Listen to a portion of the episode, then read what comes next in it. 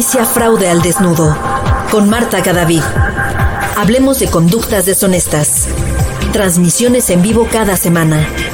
Escucha de nuevo las transmisiones en las plataformas digitales del Instituto Internacional de Ética y Cumplimiento y en las páginas de nuestros socios y patrocinadores. ¿Estás preparado para un nuevo desafío?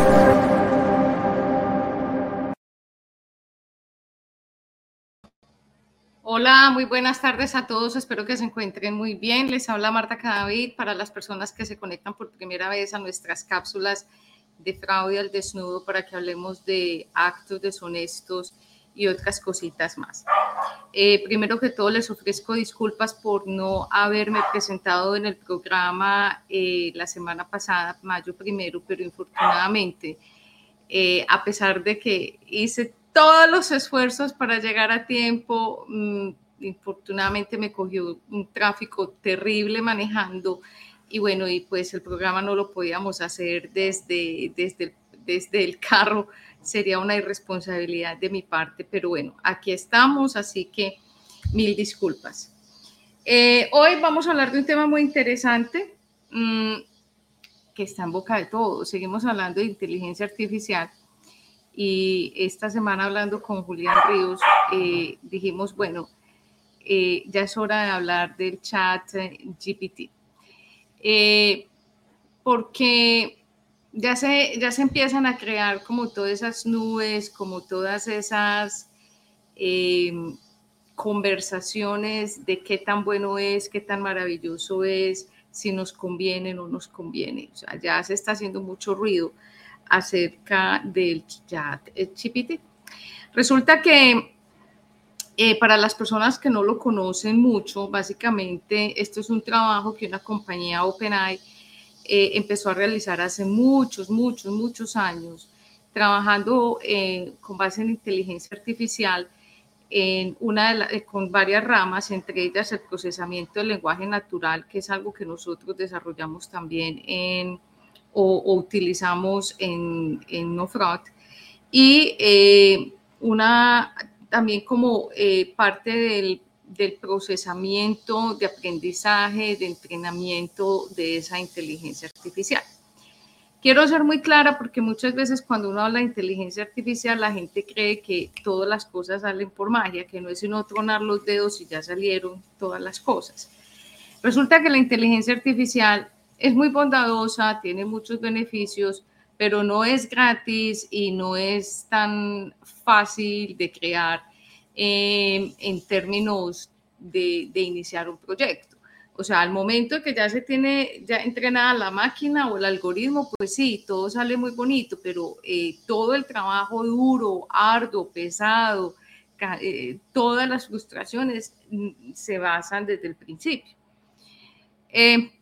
La inteligencia artificial básicamente lo que, en lo que se basa es en un entrenamiento, es decirle a la máquina muchas, muchas, muchas, muchas veces que tiene que hacer. Eh, yo lo dije en una oportunidad aquí, en este momento estoy en Costa Rica, lo dije, eh, la inteligencia artificial es bruta, la inteligencia artificial se alimenta con lo que le den. Lo que pasa es que la capacidad de absorción de información que tiene un algoritmo basado en inteligencia artificial es extraordinario eso sí le tenemos que decir gracias. Pero si a la inteligencia artificial se le echa basura, eh, va a procesar basura. Así de simple, porque la máquina se va a entrenar con lo que se hace. Y hay muchos casos donde mm, eh, se ha demostrado qué tan, tan terrible puede ser la inteligencia artificial si se le pone las cosas que no son. En este momento me estoy acordando que eh, para las personas que me conocen muy bien, yo vivo en la ciudad de Chicago generalmente parte del año, sino en Costa Rica y sino en Colombia. Eh, en Chicago eh, hubo un proyecto hace algunos años basado en inteligencia artificial. Chicago es uno de, de, las ciudades con mayores problemas de violencia, de cáncer, de bandas, de barreras invisibles, de droga, es un centro de human trafficking. O sea, Chicago es una ciudad con muchos problemas, es una ciudad preciosa, eh, pero igual una ciudad muy problemática. Y también eh, una ciudad donde, a pesar de ser muy liberal, todavía hay muchos inconvenientes con el tema de las minorías. Entonces, eh, crearon, mm, digamos que el gobierno creó un proyecto basado en inteligencia artificial para eh, poder identificar pues, las personas que pertenecían a las bandas criminales, a los grupos criminales, y pues así ganar tiempo en la identificación. Entonces, el proyecto lo montaron, todo salió supuestamente muy bien, pero a la hora pues ya de lanzar el proyecto, hacer el kickoff y ponerlo a rodar, em, se dieron cuenta que eh, eh, eh, la inteligencia artificial, la base de datos con la que alimentaron tenían un sesgo. ¿Qué pasó? la inteligencia artificial empezó a identificar muchas más personas afroamericanas, muchas personas de color, o sea, los morenos, lo que llamamos eh, afroamericanos, más que ya las personas que se consideraban blancas. Entonces había un sesgo, pónganle más o menos de un 95%, 5%, es decir, entre 100 personas que capturaban, se identificaban mucho más fácil, las 95% se identificaban más fácil con afroamericanos y latinos, y un 5% con eh, personas blancas. Entonces, esto abrió la puerta a mucha discusión y a discusiones muy fuertes, especialmente en Chicago, porque eh, se dieron cuenta después de analizar muy bien la base de datos que le pusieron al algoritmo, al programa, al software, de por qué identificaba más personas de color que blancos. Si a la larga eh, en, un mundo de criminales, pues pueden ser más los unos que los otros, en fin, pero había una tendencia. Entonces, después de hacer varias investigaciones y analizar los datos, eh, se dieron cuenta que ese proyecto era de face recognition, es decir, de eh, identificar a las personas a través de su, de su rostro, de sus gestos, de, sus, de la ceja, los ojos, la nariz, todo lo que tenemos pues en la cara. Entonces, eh, se dieron cuenta que la base de datos que se le había entregado a la inteligencia artificial para ser entrenada, la mayoría de esas fotos fueron de personas de color. Entonces, claro, mm, si a la inteligencia artificial le enseñaron a correr ese face recognition con fotos de personas de color, pues los resultados que iban a ser. Entonces, eh, ahí eh, empiezan esos primeros problemas de la ética y de la inteligencia artificial, de cómo se usa. Entonces, hablando ya de, lo, del chat GPT, eh, estamos encontrando los mismos problemas. el ChatGPT eh, mm, viene, se viene desarrollando hace muchos años, donde esta compañía OpenAI eh, lanza como su versión, primera versión en noviembre del año pasado y la última versión ahorita en abril, creo que van las cuatro, eh, donde ellos básicamente toman un, ejército de personas y los sientan a trabajar al frente de una máquina y a meter información. Porque el sistema que ellos usan es de, eh, es de aprendizaje continuo eh, y de supervisión. Esa es una parte de la inteligencia artificial. Entonces, alguien se sienta y le mete a la máquina información todo el tiempo, 24 horas, eh, no, sé, póngale, no sé cuántas personas ahí sentadas en un cubículo metiendo la información a la máquina para cuando la máquina ya pueda responder, pues tenga la información ahí.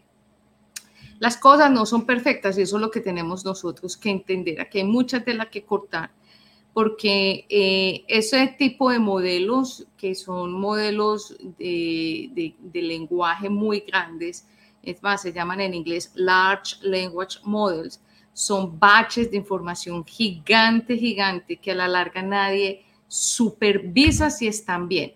Ellos supervisan que la máquina si entienda lo que está haciendo, pero no, no se está supervisando si esa información está siendo real o no.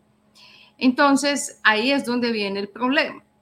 Estamos confiando en, en algo que no sabemos a ciencia cierta el 100% si está funcionando correctamente. Eh, ya le están encontrando muchos problemas, ya, le están, ya, los gobiernos están pellizcando en cómo se puede regular, porque obviamente eh, sectores como la educación se sienten amenazados porque pues ya un estudiante se puede parar eh, eh, al frente del computador y decir yo quiero que me haga un ensayo, un ICE, un ensayo, un escrito sobre la geografía suramericana eh, o algo sobre cierto país y entonces la tecnología GPT pues le va a arrojar eh, parte del trabajo y el estudiante va a tener que hacer un poquito el resto, no que le da todo. Pero resulta que la precisión que hay como en, interrogante porque no va a ser perfecto. Pero los, los, el sector educativo está muy, muy, muy preocupado. Eh, las personas, o sea, el sector gobierno está muy preocupado. Eh, porque se puede utilizar el, el, chat GPT para crear, por ejemplo, falsos documentos, para crear cosas que van en contra del mismo gobierno. Eh, nosotros, como somos tan curiosos, especialmente Julián Ríos, eh, me dice esta semana, voy a buscar el chat aquí, me dice, mire lo que está pasando con,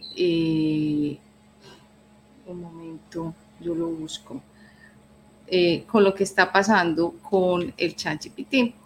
Porque pues nosotros que somos eh, o trabajamos, tenemos una compañía de inteligencia artificial, pues tenemos que estar sondeando el mercado, estamos buscando todos los días qué hay de nuevo y sobre todo pues como nosotros tenemos una, es una compañía totalmente disruptiva, pues hay que caminarle todos los días a esto.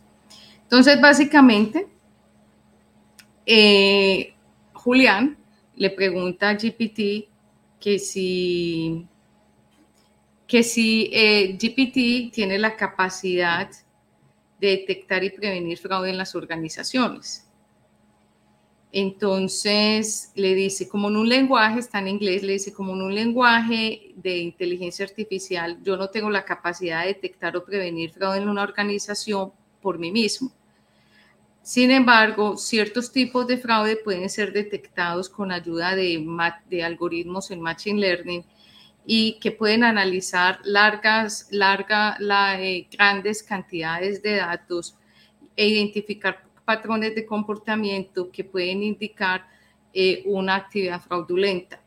Adicionalmente, hay varias eh, herramientas de prevención y detección y softwares disponibles que pueden ser usados por organizaciones para ayudar a mitigar el riesgo de fraude.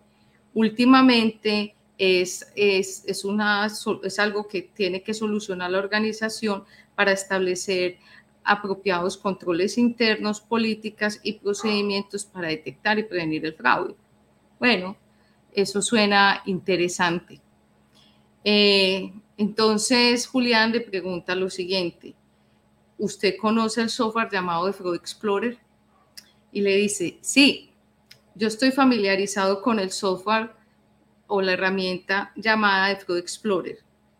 Es, eh, es una, un software de prevención y detección que ayuda a las organizaciones a identificar y investigar potenciales actividades fraudulentas eh, con sus sistemas. De Fraud Explorer usa, entonces aquí empiezan los problemas.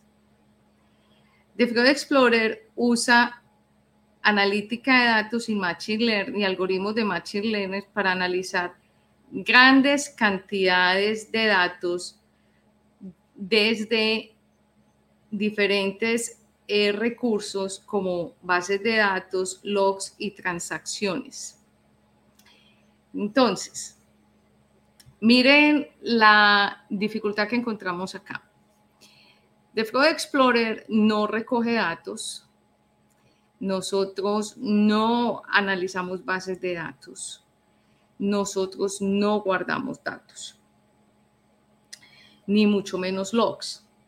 Para las personas que no conocen The Fraud Explorer, The Fraud Explorer es una herramienta que analiza las comunicaciones internas dentro del ambiente corporativo y solo detecta lo que esté encapsulado, llamémoslo así, en una eh, librería de datos eh, comportamentales que va en más de 95 mil expresiones. Es decir, el key, la parte clave de Fraud Explorer no son los datos que se producen en una organización, sino que son las expresiones relacionadas al triángulo del fraude o a la geometría del fraude que nosotros hemos incorporado. En este momento vamos en más de 95 mil expresiones, las cuales están en inglés, en español, respetan la, la idiosincrasia idiomática de los países y va desde lo más popular, la jerga, los refranes, el slang, hasta lo más técnico, técnico que puede ser, por ejemplo, el mundo de la energía, el trading, el mundo de la medicina. Entonces, esa base de datos lo que hace es que cuando se implementa eh, de Explorer en las organizaciones, básicamente lo que hace el programa es leer la comunicación y si hay algo que se parece a esa librería de datos, crea un evento. Pero nosotros en ningún momento ni recogemos datos, ni compilamos datos, ni leemos logs, nada de ese tema. De hecho, nosotros seguimos las, eh, eh, los estándares internacionales, los más altos, que son los de Europa, con respecto a la eh, administración de datos, que es el Reglamento General de Protección de Datos, donde nosotros como compañía no podemos ver, no podemos ni almacenar los datos de la organización. De hecho, nosotros no vemos los datos de las empresas, ni siquiera podemos ver datos privados o íntimos. Entonces, miren qué tan riesgoso es creer todo lo que un chat GPT está diciendo. Entonces, dice Code Explorer usa analítica de datos y machine learning, eso es verdad, para analizar grandes cantidades de data. De, nosotros no, no analizamos grandes cantidades de datos, nosotros ni siquiera analizamos eso, lo que hacemos es leer la comunicación en tiempo real y el, el, software, el algoritmo todo el tiempo está comparando con la librería de datos y si algo se asemeja a esas expresiones o es igual, crea una alerta. Así que nosotros ni siquiera trabajamos con bases de datos. Y eh, dice que de varios recursos como bases de datos, logs y, y transacciones, nosotros no somos un software transaccional. Por eso nosotros somos totalmente disruptivos. Softwares eh, y programas y herramientas transaccionales hay muchas. Hay muchas que trabajan en tiempo real, que se cuelgan al core del negocio, que trabajan con eh, RPs, con, con lo que ustedes quieran. Y la mayoría de los bancos lo tienen y hay mucha gente metida en esto vendiendo software transaccional, monitoreo transaccional. En nuestro caso, nosotros no trabajamos con ese tipo de información. Nosotros trabajamos con los datos no estructurados, que son esos datos huérfanos, que son los datos que a la gente no le gusta usar porque no saben cómo ni tienen con qué. O sea, muy fácil trabajar con un software transaccional porque lo mínimo es que todo se pone en una hoja de Excel y todo le va a cuadrar son atributos similares. Pero cuando estamos, por ejemplo, trabajando con el comportamiento humano, vamos a suponer que estamos haciendo un análisis del riesgo psicosocial en una compañía, como nos, nos, pasó eh, la semana pasada, que alguien nos decía, la cultura de esta compañía es tan pobre que yo no, yo no, no tengo tanto problema con el fraude, no me preocupa tanto, sino que es el problema cultural. ¿Cómo hago yo para entender qué está sucediendo? Eso no lo vas a hacer con una transacción, eso no se va a ver en un software transaccional, eso solo se va a ver en un software como el de nosotros, determinando o analizando o viendo cómo la gente eh, se expresa eh, de, de, acuerdo a esa librería de expresiones o a esa librería comportamental. Entonces, en este caso, GPT está totalmente desfasado porque nosotros ni siquiera tocamos las transacciones, nosotros ni siquiera las vemos. Es más, lo que nosotros hacemos ni, siquiera se puede analizar por transacciones. Y nos dice que para detectar patrones de comportamiento fraudulento, nosotros sí trabajamos con el comportamiento humano y básicamente lo que nosotros hacemos es interpretar la intención. De la intención hemos hablado muchísimas, muchísimas, muchísimas veces en este programa. Hemos desarrollado muchísimos capítulos donde hemos hablado de la intención, que es esa fina, línea entre lo que es ético y lo que no es ético, lo que es deshonesto, lo que no, eh, lo que no es deshonesto y en términos de fraude, de lo que es un fraude, de lo que es un error. La gente se puede equivocar porque no tiene eh, entrenamiento, porque está cansada, porque está enferma, porque no tiene los utensilios o las herramientas necesarias, o la gente simplemente comete fraude porque quiere. Entonces, con esa teoría nosotros también podemos mirar el comportamiento humano desde la intención. Hay personas que se equivocan y uno sabe desde el momento que lee la alerta que fue un error o hay personas que poco a poco vienen planeando eh, ese acto o, tienen la intención de hacer daño. Entonces, eh, eso es lo que nosotros hacemos, de acuerdo a las comunicaciones, eh, al monitoreo de esas comunicaciones, nosotros podemos determinar con estos algoritmos si hay una intención de causar daño dentro de la organización y eso lo clasificamos en diversos riesgos, el riesgo de que la información se escape, un riesgo de fraude, un riesgo psicosocial, un riesgo económico, un riesgo tecnológico, eso ya está enmarcado en muchos riesgos. Eh, entonces, también eh, GPT nos dice, esto también provee un dashboard, o sea, una, una plataforma que also que permite a los investigadores eh, hacer eh, seguimiento a las investigaciones y colaborar con otros eh, miembros del equipo de trabajo. Falso. Eso es falso. Primero que todo, si la de Explorer tiene una plataforma analítica para cada cliente. Cada cada eh, compañía que está con nosotros tiene su propia eh, plataforma analítica eh, que no, no, se, no se comunica, ni, ni, se, ni conversa, ni se mezcla con los demás clientes, es única. Y lo que nosotros hacemos es proveerle al cliente un modelo de negocios que son personas, procesos y tecnología. Eh, ese modelo de negocios para nosotros ha sido muy exitoso porque eh, como el software es as a service, la compañía no tiene que mm, invertir en software, en otras herramientas, ni en hardware, ni en personas, sino que nosotros desde nuestra compañía le proveemos todos los servicios al cliente. Eh, es cierto que se puede investigar con The Fraud Explorer, claro, Fraud Explorer tiene todas esas aristas que están el pronóstico o la predicción, es decir, nos anticipamos a los actos deshonestos y ese es el key del negocio, eso es lo particular que nosotros hacemos, por eso somos tan exitosos. Nosotros llegamos antes de que la persona materialice ese riesgo.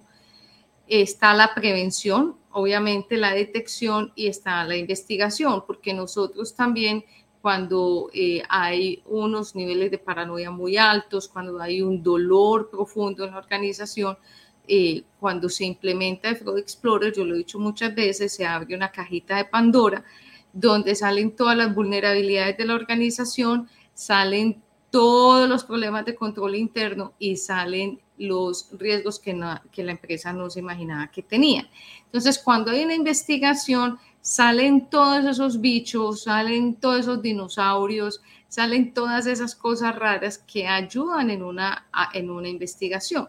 Entonces, el cuento está es que no es solo para investigar, de hecho, eh, no lo podemos clasificar como una herramienta para, para, para investigar. Eh, para nosotros, eh, en este caso Flow Explores, es una herramienta de administración de riesgos y auditoría continua y eso hace que eh, en la organización, en las organizaciones donde está implementado, pues mm, vaya de la mano de todas las áreas de administración de riesgos, auditoría, compliance, incluso en, recursos humanos, porque eh, en vista de que somos capaces de proveer esos picos de problemas sobre el ambiente laboral negativo, hostil, donde se presentan situaciones de xenofobia, acoso laboral, acoso sexual, eh, violencia. Entonces, esas cosas, a eso lo llamamos riesgo psicosocial, eso le interesa mucho a las unidades de recursos humanos o talento humano porque afecta muchísimo el clima laboral y también la cultura. Entonces, mm, aquí GPT nos está diciendo cosas totalmente raras. Ahora, eh, no es que eh, aquí puedan, en el dashboard o en la plataforma analítica puedan haber varios eh, investigadores y ver qué están pasando. No, tampoco funciona así. Porque Fraud Explorer cae también dentro de esas herramientas que son de detección que son de carácter confidencial. Entonces uno no va a tener un grupo de personas entrando y saliendo de la plataforma para ver qué está, qué está sucediendo. Entonces con esto, mm, yo creo que, espérenme en un momento, ah bueno, entonces vamos a ver qué nos dice aquí al final.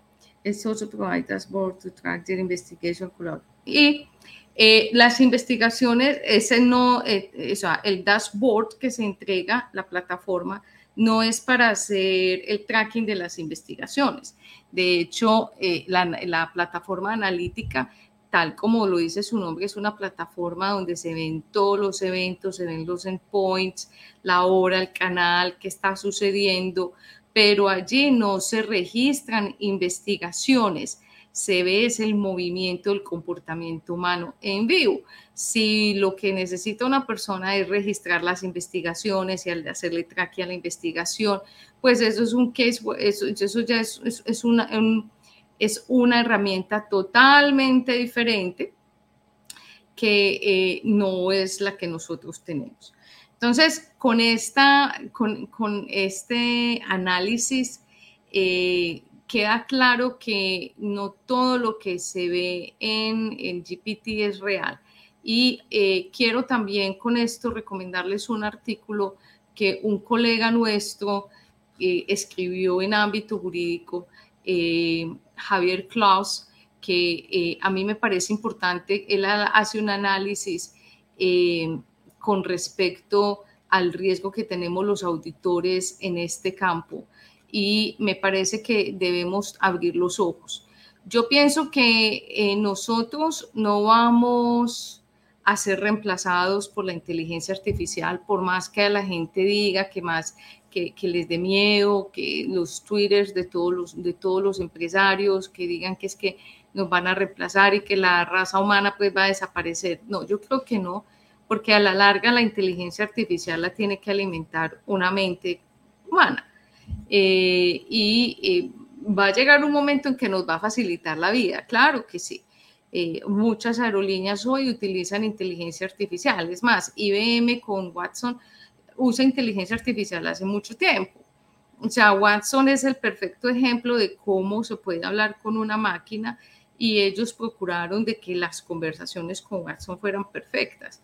Entonces, no es, no es una, una cosa a la que le debamos tener miedo, pero si es algo a lo que nosotros nos debemos acostumbrar y ensamblar, porque se va a quedar para muchos años. O sea, nosotros vamos a ir con inteligencia artificial por mucho tiempo. Hoy en día incluso las lecturas de las radiografías las puede hacer una máquina y, posiblemente con mayor precisión. Pero eh, lo importante aquí es que nosotros tengamos la apertura mental para dos cosas. Primero, para que no nos dé miedo de buscar alternativas profesionales de cómo combinar lo que nosotros estamos haciendo con tecnología. Esto es el, simple abrebocas de lo que se viene. Entonces nosotros debemos entender que si eh, el, tema es inteligencia artificial, es GPT, si se vienen todos estos, el tema de los robots, si se viene todo, entonces cómo nosotros como auditores profesionales en esta área vamos a estar a la vanguardia. Eso lo primero. Y segundo, no le vamos a, negar la oportunidad a que la inteligencia artificial nos dé sus beneficios eh, y nos ayude eh, en cosas que pronto nos quitan tiempo. Hay cosas que son muy manuales, que a veces nos quitan tiempo o nos quitan la energía y que pronto con inteligencia artificial, obviamente bien administrada, bien alimentada, bien entrenada, nosotros podemos tomar esos beneficios y dedicarnos realmente a lo importante. Voy a ver aquí los comentarios porque veo que hay varias preguntas. Gracias, Gustavo. Sí, eh, sí, los, eh, los rasgos eh, de las caras es un estudio en Chicago eh, muy interesante que, bueno, nos dejó con la boca abierta. Gracias, Loana, por estar aquí. gracias, Gustavo. ¿Por qué la inteligencia artificial provoca tanto miedo, principalmente a algunos pequeños empresarios? Bueno, a los pequeños empresarios le provoca miedo porque no la conocen, porque no saben cómo usarla, porque no conocen los beneficios, porque estas cosas nuevas cuando llegan son disruptivas y generalmente los que toman los riesgos para las implementaciones son las empresas más grandes que tienen dos cosas, o el presupuesto o están cansadas de sufrir. Eso es lo que sucede. Cuando una empresa tiene el presupuesto para incluir este tipo de herramientas, eh, son los que uno llama early adopters. Son las personas que toman los riesgos de ser los primeros en montarse en algo. ¿Por qué? Porque quieren ser los más exclusivos, quieren ser los pioneros, porque una vez que esa tecnología funcione, ellos la compran vamos a suponer, a cinco pesos y cuando eso funcione y, eso llegue a un top, pues ya no va a ser a cinco pesos, sino que va a ser a 100. Entonces, compran tecnología muy barata desde el principio para cuando ya esté madure no tengan que comprarla al precio top como la tienen que comprar el resto de las personas. Ese es el key de la mayoría de las compañías.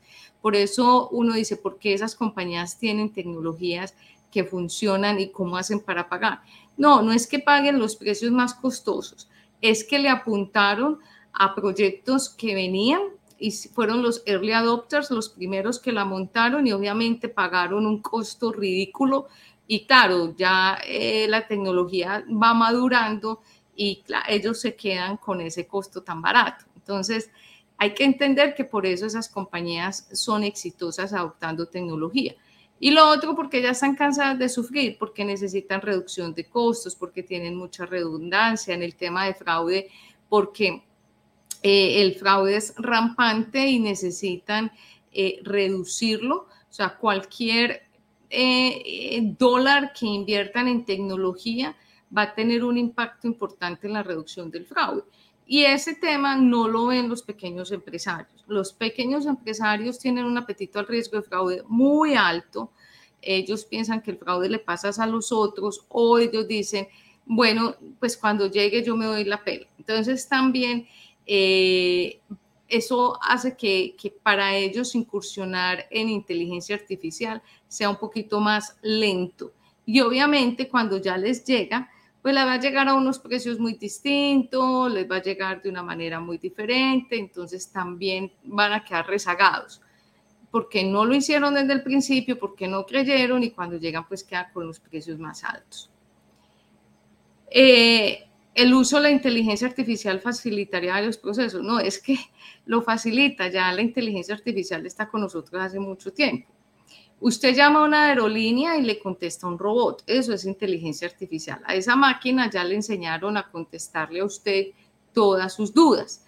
Eh, cuando usted está en una website, está haciendo, está, tiene un chat, ahí hay un robotcito que le está contestando. Si ya, por ejemplo, ese robot no le puede contestar y usted está hablando en círculos, que eso pasa muchas veces porque su problema es muy especial, el robotcito se queda también dándole respuesta en círculos. Entonces, mañana van a analizar la pregunta que usted hizo y van a alimentar ese robotcito con la información que usted solicitó para que otro usuario no vaya a tener el mismo problema que usted tuvo. Les contaba que ya en la medicina hay muchos muchas clínicas donde eh, sale la, eh, la, radiografía, el rayos X y lo lee ya es una máquina y lo confirma un médico. Entonces, eh, hoy en día la inteligencia artificial está en todas partes en muchas partes, eh, para, que, para que no creamos que es que esto es nuevo. No, no es nuevo y ya lo incorporamos sin querer queriendo en nuestras vidas. Lo que pasa es que en ciertos procesos todavía estamos muy crudos. Por ejemplo, en los temas de prevención eh, o administración de riesgos de delitos económicos, todavía nos falta trabajar mucho en ellos. Por eso nosotros siempre decimos, por ser una compañía de inteligencia artificial, nosotros fuimos los primeros que nos aventamos al charco a hacer lo que hacemos y por el momento seguimos siendo los únicos. ¿Por qué? Porque eh, ya nosotros llevamos casi 10 años de madurez trabajando con inteligencia artificial, entendiendo cómo hablan las personas y cómo se comportan. Y eso es algo muy específico de la inteligencia artificial. Eso es Human Behavior Analytics y Natural Processing Language. ¿Qué significa? Que entendemos cómo se comportan y cómo hablan y eso nos ayuda a nosotros en un ambiente corporativo a entender la intención. Entonces también eh, eh, por eso mm, vemos que en ciertas áreas todavía falta mucho por hacer, pero todo lo que son domicilios, eh, las grillas de pago, las conversaciones online, todo eso ya está, eso ya está diseñado. Ya, ya tenemos inteligencia artificial hace mucho tiempo eh, con nosotros. De hecho, una historia que de pronto ustedes se acuerdan es una página web o una compañía llamada Ashley Madison. Ellos, eh, Ashley Madison eh, fue creada con la intención de que las personas que estaban casadas o que tuvieran una relación tuvieran citas escondidas básicamente lo que hacían era apoyar a las personas a engañar a sus parejas. Eh, fueron muy exitosos y llegó un momento, eh, y obviamente pues ahí había que pagar, pero eh, alguien se dio cuenta que ellos estaban haciendo las cosas como no eran y fueron denunciados y les aplicaron una sanción muy grande. ¿Qué fue lo que pasó? Eh, resulta que eran más, había un desbalance en el género de las personas que utilizaban Ashley Madison. Eran más hombres que mujeres. Entonces, a ellos se les ocurrió la loca idea de utilizar inteligencia artificial y crear robots eh, con eh, datos femeninos y mentes femeninas, digamos así, chats, bots, para contestarle a los caballeros. Entonces muchos de estos señores que estaban creyendo, que creían estar hablando con una dama, con una mujer, eh, con alguien que también estaba, que hacía parte de eh, Ashley Madison, que hacía parte también de la website, que estaba buscando también una cita. Ellos creían que estaban hablando con una persona de carne y hueso y resultó que estaban hablando con un algoritmo. Así de simple. Entonces, miren que la inteligencia artificial ya lleva mucho tiempo. Y esto pasó hace muchos años, mucho, yo no me acuerdo, por ahí 8 o 10 años. Entonces ya eso estaba, ya eso ha estado con nosotros hace mucho rato. Entonces no hay que tenerle miedo, no nos va a reemplazar. A, ahorita con GPT, ah, ah, ah, mucho cuidado, eso no es tan olímpico que entonces todo lo que me dijo GPT es verdad. No, señor, hoy, hoy les comprobé que no es verdad porque con The Fraud Explorer está diciendo mentiras, está, diciendo, está eh, eh, eh, proveyendo información totalmente errada, entonces no se pueden confiar. considero que la inteligencia artificial se va a quedar por muchos años, o se quedó para quedarse, se llegó para quedarse y nos vamos a acostumbrar y que como profesionales nos tenemos que poner las pilas a cómo entender lo que está sucediendo y a incorporarla en nuestro trabajo, porque no va a reemplazar los auditores, no, no, no, no, no, no, no, no los va a reemplazar, pero sí va a tomar el cargo de las personas que no se ponen las pilas a estudiar, a entenderla y a trabajar con ella. Así que los invito a que leamos más de este tema, a que seamos disruptivos, a que lo cojamos con pinzas y chequen ustedes mismos, creen una cuenta en, la página de OpenAI y empiecen a hacerle preguntas. De hecho, también en Infolab hay un eh, video también muy interesante donde tienen la conversación con el algoritmo, con eh, GPT, acerca del lavado de dinero y se queda corto, se queda corto en el tema del lavado de dinero, no hay respuestas eh, claras y contundentes. Es un proceso, es un proceso. Mientras tanto, hay que seguir haciendo las tareas con el libro, hay que seguir haciendo las tareas a mano, hay que seguir estudiando mucho. No se puede confiar el conocimiento a una máquina que está entrenada por gente que no sabe todo lo que está haciendo. Nos vemos la próxima semana. Eh, muchas gracias por conectarse. Recuerden compartir la información. Alguien la está necesitando. Gracias a todos. Chao.